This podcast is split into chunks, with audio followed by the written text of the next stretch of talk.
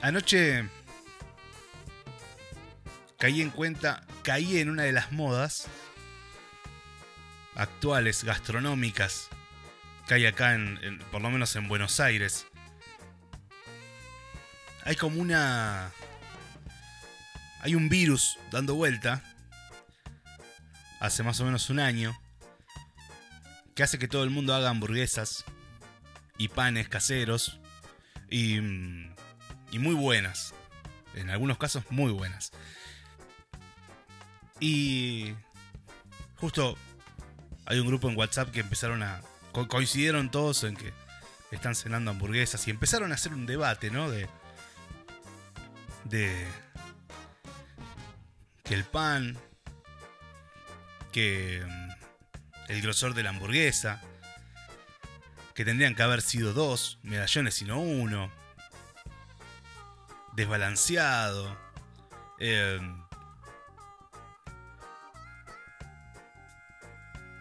que el, que el, que el, que el grosor, el, protagonismo del pan, las salsas, el, queso cheddar, el queso cheddar que me voy a poner un montón de gente en contra con lo que voy a decir, pero es el, el es el queso más sobrevalorado de la historia de los lácteos a nivel universal quizás, pero está recontra de moda y con una buena combinación de ingredientes no queda tan mal.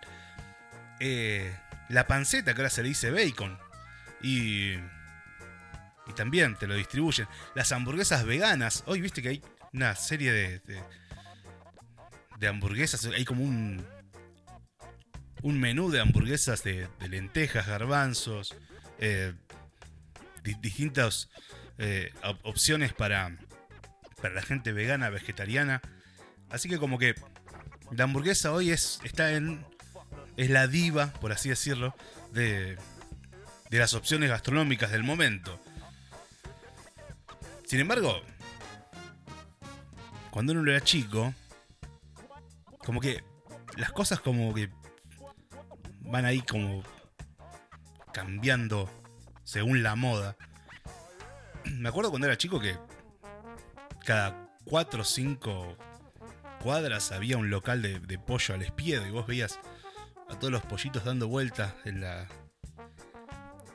mismo en la vidriera que daba a la calle, es como que a vos te decía, elegí el, que más te gusta. Un poquito antes también la... Un poquito antes en el tiempo, digo, más cerca en el tiempo.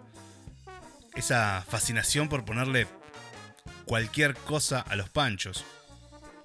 A los hot dogs, a los perros calientes, como se les llame, donde nos estén escuchando o donde nos escucharán. Y y la, gastronomía argentina en sí evolucionó a, través del tiempo. Eh, bastante notable, ¿no? Eh, recuerden que en un ratito estamos con Dieguito haciendo el análisis de, de la grasa de las capitales, hablando de gastronomía, eh, de Cerú Girán. El asado, el dulce de leche, los alfajores, la cocina argentina es reconocida, obviamente, ¿no? A nivel internacional. Pero no se construyó de un día para otro, sino que tiene una larga historia. Eh, los platos que hoy se sirven en las mesas rioplatenses son producto de una mezcla interesantísima entre receta de los criollos y nativas, con las posteriores influencias que trajo la, inmigración europea. Principalmente los italianos y españoles que bajaron del barco allá por, por el siglo XX se, se encargaron de revolucionar la gastronomía argentina tal como, como se conocía. Eh, y, y, todo arrancó, según la mayoría de los historiadores, la gastronomía, la cocina del siglo XIX, eh, están de acuerdo que a lo largo de la época colonial los rioplatenses tenían una alimentación variada y abundante. Eh, los menúes eh, podían incluir hasta seis platos, sin contar el postre. Y las opciones más populares, como el puchero, diferentes cortes de carne y pescados, siempre venían acompañadas por una buena cantidad de vegetales. Pero hacia fines del siglo XIX, por diferentes motivos la gastronomía comenzó a volverse más uniforme y menos rica, y los platos típicos como locros, empanadas y humitas se convirtieron rápidamente en los más populares. La clase más acomodada, aunque eventualmente se daban algunos gustos, tampoco podían permitirse disfrutar de los manjares de antaño con la misma regularidad. Otra de las estrellas de la cocina tradicional en la época previa a, la independencia fue la carbonara, que era un guiso de carne cocinado dentro de un zapallo al que se le agregaban duraznos, pasas de uva, eh, cebolla, plato originario de Bélgica. Si bien en Europa se, cocina con, cerveza, en nuestro país la receta se completaba con vino.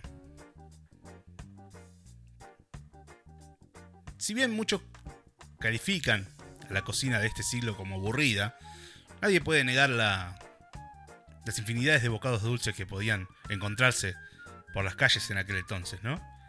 Eh, batata, membrillo, alfajores y hasta las mazamorras y las tortas fritas. Luego, ya en el siglo XX, con la llegada de los inmigrantes europeos, la gastronomía argentina ganó un nuevo ímpetu. Los italianos fueron los que influenciaron con, con más fuerza las recetas rioplatenses. No por nada, hoy en día la pizza, las pastas en todos sus formatos y las milanesas son algunas de las comidas favoritas de nuestro, nuestro pueblo. Si hablamos de pastas secas, en aquellas épocas los rioplatenses tuvieron la suerte de degustar por primera vez alguna de las grandes especialidades de Italia. Hablamos de las rellenas como los ravioles, canelones, eh, con preparaciones complejas y siempre deliciosas. En cuanto a la pizza, si bien en Europa se cocinaban con una masa más liviana, en el Río de la Plata desde un primer momento se prepararon con, con mayor cantidad de levadura para que fuera más gruesa. Y en relación a la milanesa, plato originario de Italia, tampoco tardó en ganar adeptos en Argentina. Los rioplatenses, aunque no podían adjudicarse la creación de esta delicia, sí pueden jactarse de haber creado una de sus versiones más populares, la famosa milanesa napolitana, que, que fue creada en el barrio de Retiro, en la ciudad de Buenos Aires. Los inmigrantes españoles también se encargaron de acentuar las influencias que los colonizadores ya habían ejercido en la cocina argentina. En este sentido se entiende que algunos de los platos típicos de la cocina criolla como pucheros, los arroces, los guisos, hayan mantenido su, popularidad ¿no? hasta nuestros días. Em, y podemos hablar del cinco puestos así de las, de las comidas favoritas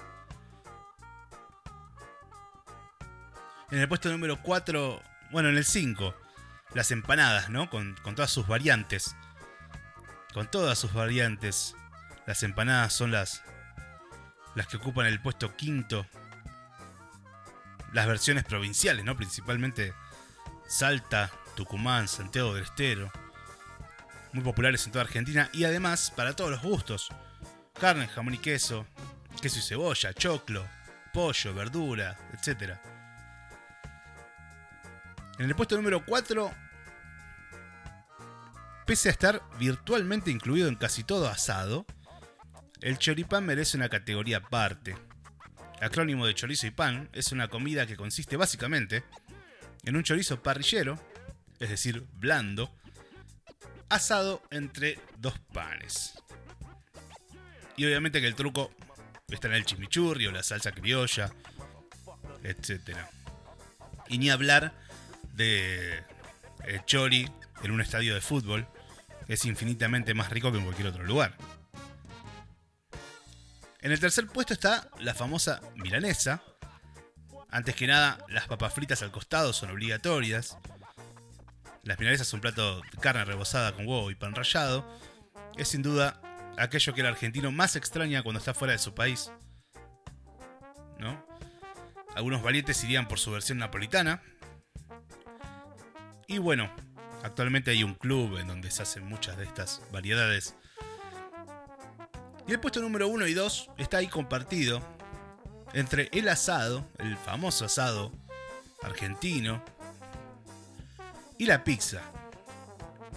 Y hay que tener una. Hay que tener en cuenta algo, ¿no? Que cómo cambió la cosa que actualmente está predominando de manera. De, manera ya.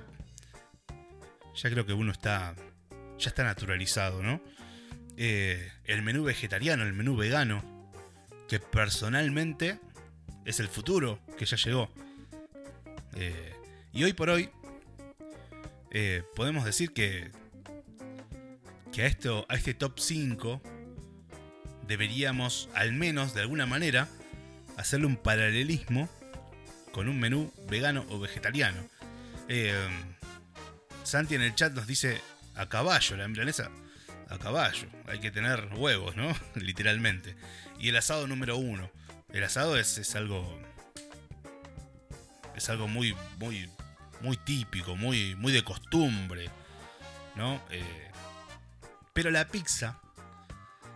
Creo que la pizza es. Es transversal a muchas culturas, es transversal a, muchas condiciones, a muchos gustos, a muchas peleas, a muchas luchas. Eh, la pizza se puede tomar, se puede comer con, tomando cerveza o algún aperitivo. Algunos, algunos eruditos de la, de la bebida podría decir que el ácido de la salsa podría ser un buen maridaje de un Malbec. ¿Por qué no? Cuestión que desde aquellos pollo al espiedo, aquel pollo al espiedo, de la década de los 90, junto con las canchas de pádel y las videoclubs, los videoclubs. Pasando luego por el pancho con papas, con papitas pie, con salsas. Y llegando a las hamburguesas, que en algunos lugares ya se les dice burgers o burgas, hamburguesas caseras, panes caseros, Obviamente todo maridado con cerveza artesanal, ¿no? Si no, no sería de otra manera. Como que la comida siempre está acompañando alguna situación. ¿Qué quedará luego de, de esta pandemia, no? ¿Cuáles serán los, los menúes de esta pandemia? ¿Volverá el asado como un sinónimo de reunión entre amigos? ¿O acaso ya será algo más individualista, en donde en una reunión cada uno podrá elegir su menú, ¿por qué no? Y si bien compartir en un momento una mesa, pero cada uno con su con su plato. Creo que son, preguntas que si todo sale bien y si se dejan de romper las bolas, los grandes laboratorios, en muy poco tiempo podremos determinar qué. Pero, así como Santi dice, la pizza es mundial, vamos a quedarnos con la pizza. Siempre es em, fácil de administrar. Siempre es más inclusiva quizás que el asado. Y es mundial. Y Argentina tiene un una muy buena calidad de pizza. Ni hablar de la fugaceta rellena, que me animo a decir que es un invento nacional también. Así que nada, em, le damos la bienvenida a la gente que nos está escuchando con este pequeño menú de entrada con pizza. Y em, vamos a escuchar una canción, no sin antes agradecer a toda la gente que está del otro lado a, toda la gente que está ahí en el chat. Les invito a que, a que inicien sesión ahí y comenten lo que quieran. Luego de la próxima canción, nuestro amigo Dieguito se va a sumar a la transmisión para hacer el análisis de la grasa de las capitales de Cerú Girán. Discaso. Discaso y hay una historia detrás, obviamente, detrás de todo esto. No sin antes No sin antes. Escuchar esta canción que hace mucho no suena en ningún lado y fue tan popular como aquel pollo lespiedo en la década de los 90. Bienvenidos bienvenidas a un viaje de ida.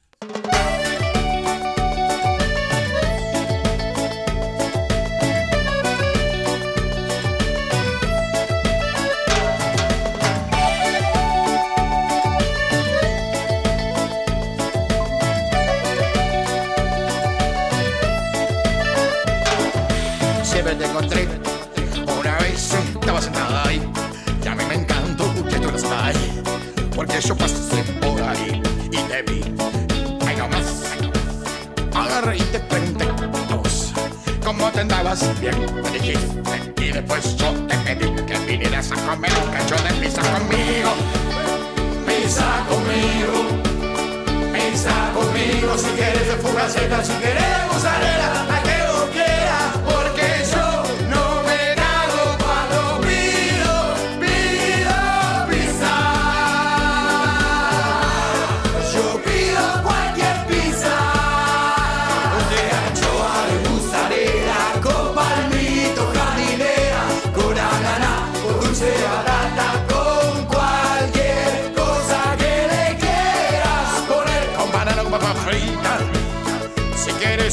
pedacito de ajíes en vinagre. O por qué no, también con berenjenas. Si cuando puedas después te haces un.